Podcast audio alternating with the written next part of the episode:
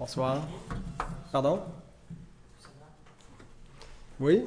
Ah, très bien. Vous, aussi? Bien, commençons avec un, un mot de prière.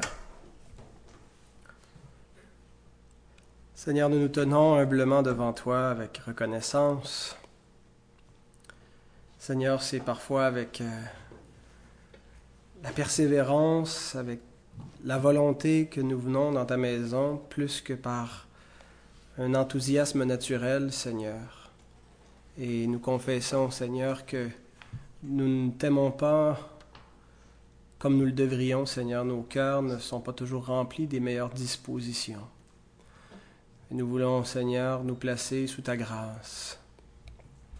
Seigneur, nous voulons recevoir encore une fois ta miséricorde à notre égard. Nous avons besoin de ton pardon, nous avons besoin aussi, Seigneur, d'être fortifiés par toi, d'être encouragés, Seigneur, par toi. Nos âmes deviennent si facilement languissantes, errantes, desséchées, Seigneur. Et nous voulons tourner nos regards vers toi, tendre les bras vers toi, crier à toi pour être restaurés, être bénis, encouragés, Seigneur. Aide-nous à persévérer dans tes voies, à te servir avec joie d'un cœur entier, Seigneur, à tout faire pour ta gloire.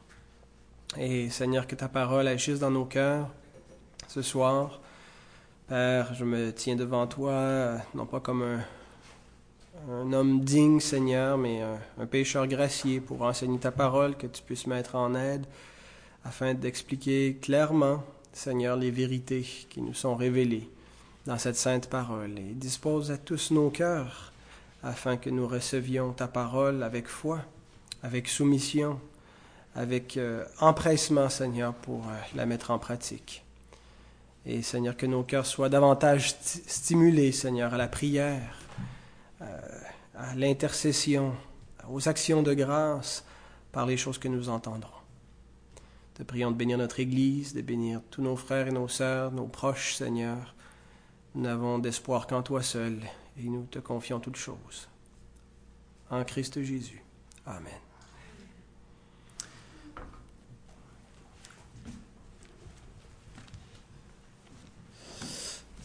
J'ai découvert pourquoi il y a un état léthargique dans l'Église du Seigneur de manière générale, c'est-à-dire euh, pas seulement ici, mais partout, un petit peu dans le monde, on retrouve euh, cette, euh, cette, espèce de lassitude, de morosité. Euh, bon, c'est pas égal. Je veux dire, je voudrais pas donner l'impression d'être négatif, d'être pessimiste, mais euh, vous conviendrez avec moi qu'on n'est pas en, plein réveil.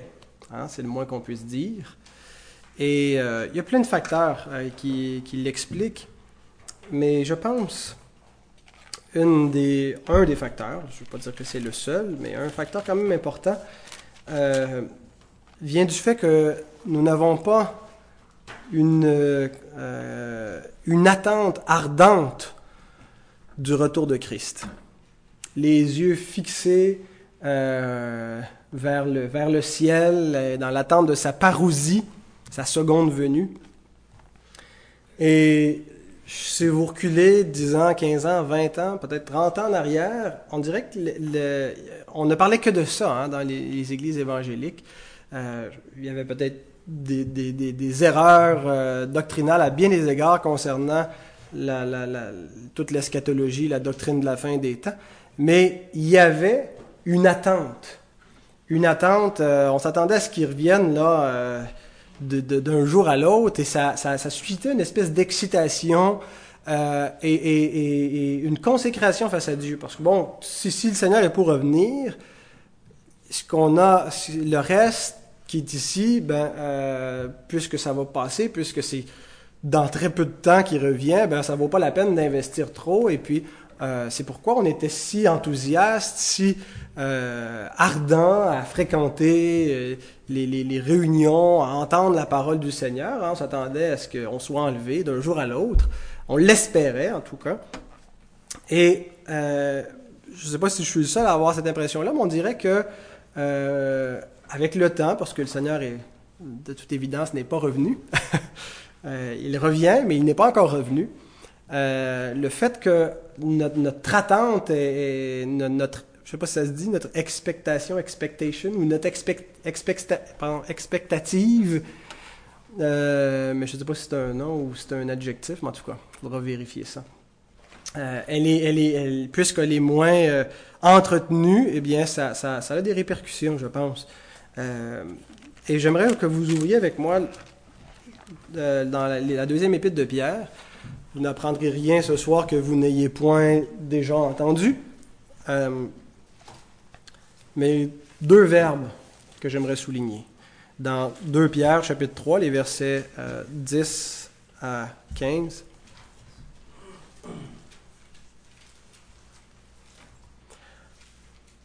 Le jour du Seigneur viendra comme un voleur. En ce jour, les cieux passeront avec fracas, les éléments embrasés se dissoudront, et la terre, avec les œuvres qu'elle renferme, sera consumée. Puisque donc toutes ces choses doivent se dissoudre, quelles ne doivent pas être la sainteté de votre conduite et votre piété, tandis que vous attendez, premier verbe, et hâtez, deuxième verbe, l'avènement du jour de Dieu, à cause duquel les cieux enflammés se dissoudront et les éléments embrasés se fondront. Mais nous attendrons, selon sa promesse, de nouveaux cieux et une nouvelle terre où la justice habitera. C'est pourquoi, bien-aimés, en attendant ces choses, appliquez-vous à être trouvés par lui sans tache et irrépréhensibles dans la paix Croyez que la patience de notre Seigneur est votre salut, comme notre bien-aimé frère Paul vous l'a aussi écrit selon la sagesse qui lui a été donnée. Il y a deux ans à peu près, quand, ça faisait peu de temps que j'avais commencé mon ministère comme aumônier à Sainte-Anne-des-Plaines, et puis euh, je discutais avec un détenu euh, que ça fait une trentaine d'années peut-être qui est, qui, est, en prison et qui fait pas une sentence vie, il fait une sentence en chiffres, il va être libéré d'ici deux ans à peine. Et euh, c'est un homme très, très, très, très, très, très endurci. Même euh, ça inquiète plusieurs, dont moi, euh, le jour de sa sortie. Mais bon. Et, avec le temps, il est devenu très, très cynique face à la vie à cause de tout ce qu'il a vu, toute la, la, la, souffrance, l'injustice. Euh, et ça l'a mené à toujours s'endurcir plus depuis sa petite enfance où il a été victime d'agression et puis il est devenu l'agresseur éventuellement et perdu tout à fait confiance dans les institutions et tout ça. Puis il n'y avait pas moyen de, l'encourager à avoir une vision plus positive de la vie, euh, le motiver à changer son existence, à changer, à, faire des efforts et, à, se réhabiliter, parce qu'il y a une perspective vraiment négative sur l'état du monde et qui effectivement, euh, il n'y a pas tant de choses, l'état du monde actuel n'est pas si réjouissant, mais c'est qu'il n'a pas d'espoir non plus qu'il n'y a rien qui va changer. Alors à quoi bon faire des efforts? Et je me souviens, j'ai ouvert ce, passage-là. Je lui ai lu euh, en particulier le, verset 13 où il dit que nous attendons, selon sa promesse, de nouveaux cieux et une nouvelle terre où la justice habitera. Et puis tout ce qui précède qui nous dit que les injustices et tout ça va être consumé, il va y avoir un jugement, un jour de rétribution. Puis il écoutait ça et puis il m'écoutait discourir et il dit c'est beau. Il dit c'est vraiment, et j'aimerais ça croire ça moi aussi. Et ça me fait réaliser l'effet que produit notre espérance sur nous. Quand nous attendons de nouveaux cieux une nouvelle terre, ça change notre façon de vivre dans les cieux et la terre actuelle. Si on a l'impression qu'il n'y a rien qui va changer et que le monde qu'on voit, c'est what you see is what you get, puis que ça sert à rien de faire des efforts, ben, effectivement, à quoi bon faire des efforts? Et Pierre comprend ça parce que c'est exactement ce qu'il nous dit. Parce que tout ça va passer, parce que tout ça va se dissoudre, quelles ne doivent pas être la sainteté de votre conduite et de votre piété?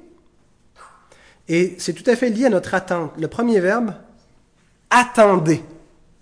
Et euh, c'est un, verbe qui est, qui, qui, qui est, parfois employé de manière très, très, très forte d'une attente, euh, qu'on pourrait dire absolue, où il n'y a rien, absolument rien qui peut nous distraire. Hein, quand quelqu'un dit j'ai une nouvelle à t'annoncer, ou quand, quand, quand quelqu'un a une mauvaise nouvelle à nous annoncer, euh, il n'y a rien qui peut nous distraire de ce que ce qu'on va entendre. Hein. Alors euh, souvent on retrouve ce verbe, euh, le, verbe attendre employé de la même façon pour suggérer une attente qu'il n'y a rien qui, peut entrer en, en interférence avec cette attente-là. Et quand on attend le retour du Seigneur de cette manière-là, quand on a les yeux fixés sur ce qui s'en vient, non pas sur ce qui est le maintenant, mais sur ce qui est la gloire à venir, sur le fait que le, monde ici va, finir dans un jugement et qu'il euh, faut avoir une juste perspective, que euh, sur la vie qu'on mène actuellement, ça ne sert à rien de, de, de, s'amasser des trésors, ça ne sert à rien de, tout investir pour ici-bas. L'Écriture nous dit que tout ça, ce n'est que pour un temps et qu'on doit vivre comme des étrangers, comme des voyageurs. Et si on perd ça de vue, ben, euh, on ne vit plus comme on devrait le vivre. Alors, dès que nous attendons, ça change, ça a un impact direct sur notre façon de vivre. Et je pense qu'en grande partie, le, fait qu'il y a euh, plus d'une décennie, les chrétiens euh, au Québec, euh, la première génération, c'est vraiment ce qui, était le, Après que tu aies entendu le plan du salut, c'était immédiatement ce qu'on nous enseignait c'est Christ revient, puis c'était des, des, séminaires sur l'Apocalypse, sur le, retour de Christ. Et bon, il y a eu toutes sortes de confusions, mais les gens attendaient le Seigneur, ils étaient excités de cela. Euh, et avec le temps, donc, on a perdu cette, cette attente euh, déterminée. Et euh, une belle image que j'avais lue quelque part, qui, qui semble-t-il, ce qui se passait lorsqu'il y avait des dans, les, dans le sud des États-Unis, dans les, champs de, de, coton, ou les, dans les champs où on cultivait, bon, vient après un certain temps, quand il n'y a, pas eu de pluie, avant la moisson, tout, tout devient très, très, très sec. Et euh, il arrivait euh, occasionnellement euh, qu'il y, ait un feu dans un champ et que toute la récolte était perdue. Et, ce qu'on faisait lorsqu'on le feu arrivait comme ça, pour éviter de perdre aussi les entrepôts, de perdre la maison, de perdre la ferme, quand on voyait le feu au loin dans les champs, euh, on s'empressait de brûler toute l'herbe sèche autour de la maison. On brûlait tout ce qui, euh, pour, avoir un certain contrôle sur, le, feu euh, qu'on propageait nous-mêmes, qu'on éteignait à mesure, parce que lorsque le feu avait déjà passé une fois, lorsque l'autre incendie allait venir, il n'allait pas brûler une deuxième fois où le feu avait passé une première fois. Et je trouve que c'est une belle image pour nous montrer que ce que produit le, fait qu'on sait qu'il y a un incendie qui s'en vient, qu'il y a un feu, un jugement qui va euh, éprouver le monde. La parole nous dit que ça produit, ça devrait produire une sainteté dans notre conduite. Hein. La sainteté, c'est le feu. C'est, euh, on met au feu tout ce qui, tout ce qui est sec, tout ce qui, qui, ne subsistera pas dans le feu, euh, et, on le brûle immédiatement. Et parce que euh, on ne passera pas une deuxième fois euh, au feu quand, le feu va venir. On n'aura pas accumulé en vain, on n'aura pas entretenu de vaines choses, parce que déjà, le feu de la sainteté de Dieu dans nos vies aura consumé les choses euh, vaines.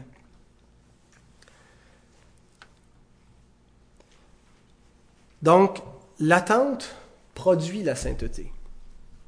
Et la sainteté euh, bon, on peut avoir une idée euh, souvent un peu erronée de ce que c'est que la sainteté. Euh, la sainteté, ce n'est pas de, vivre de manière cloîtrée, toujours en, en contemplation. C'est pas une vie de moine du tout. La sainteté, le mot saint veut dire consacré.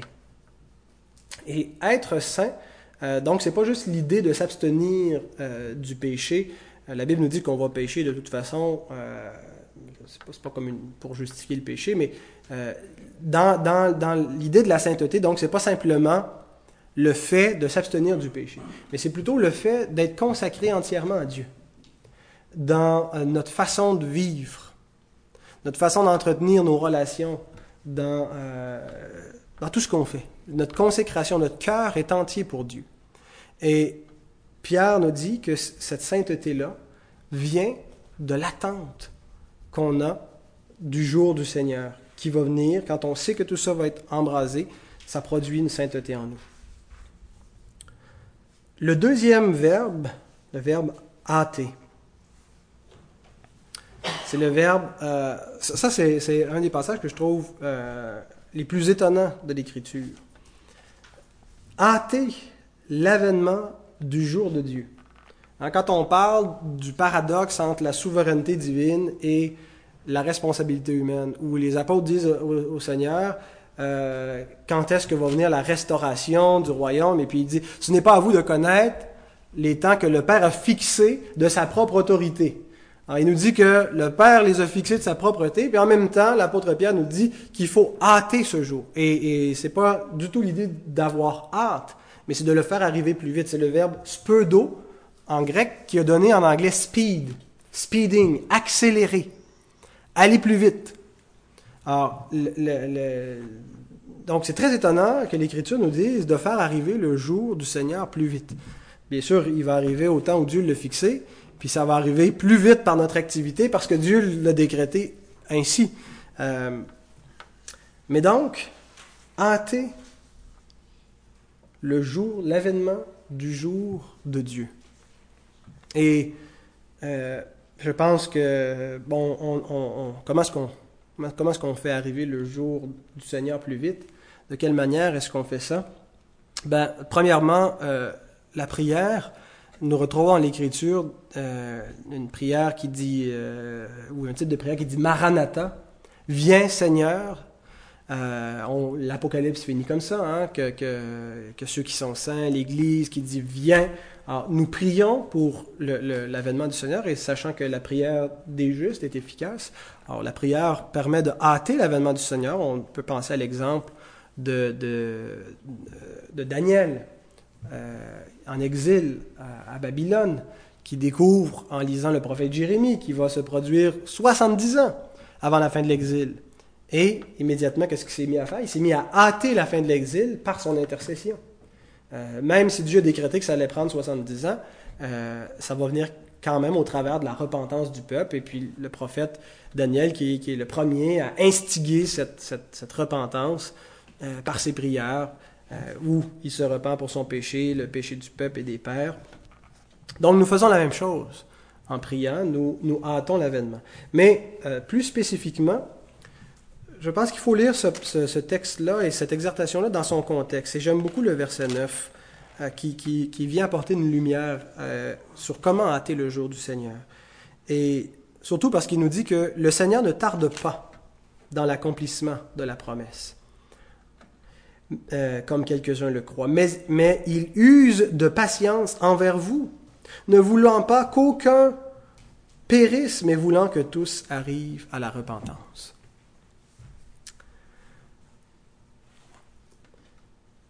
Donc, il y avait des gens qui croyaient, et peut-être qu'il y en a qui croient encore aujourd'hui, que le Seigneur tarde dans l'accomplissement de sa promesse. Quelque chose qui fait qu'il est en retard.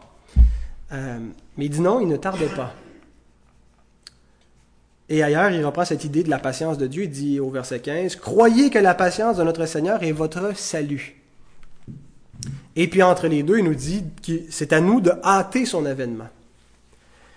Donc, ce que le Seigneur attend, pour le jour final, c'est que tous arrivent à la repentance.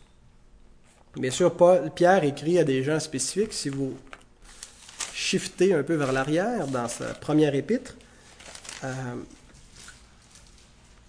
euh, Pierre chapitre 1 verset 1, il dit, Pierre, apôtre de Jésus-Christ, à qui écrit-il À ceux qui sont étrangers et dispersés dans le pont, la Galatie, la Cappadoce, l'Asie, la Bithynie, et qui sont élus, selon la préscience de Dieu le Père, par la sanctification de l'Esprit, afin qu'ils deviennent obéissants et qu'ils participent à l'aspersion du sang de Jésus-Christ, que la grâce et la paix vous soient multipliées.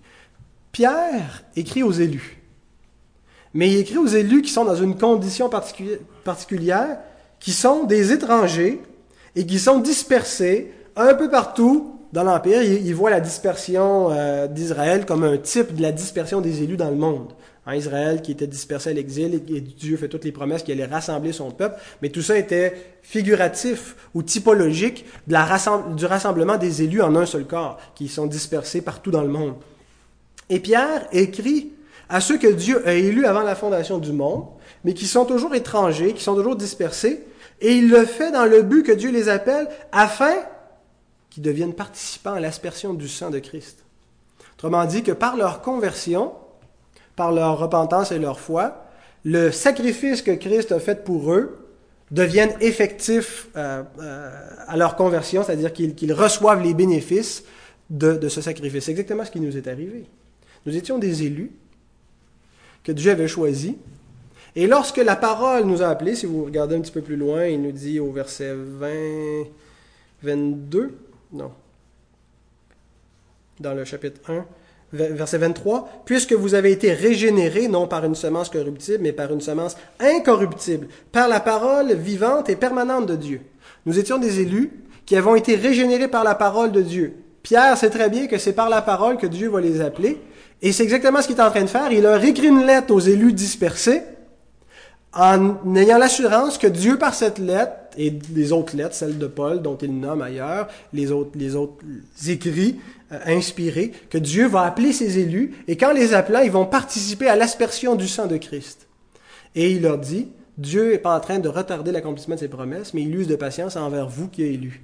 Parce qu'il veut qu'il n'y en ait aucun qui périsse, mais que tous arrivent à la repentance. Puis quand tous seront arrivés à la repentance, alors viendra la fin. Et c'est ainsi que nous hâtons l'avènement du jour de Dieu. Le Seigneur, c'est lui qui bâtit son Église, mais il l'a toujours fait par l'Église militante, l'Église qui est active sur terre, nous-mêmes. Et aujourd'hui, c'est notre tour.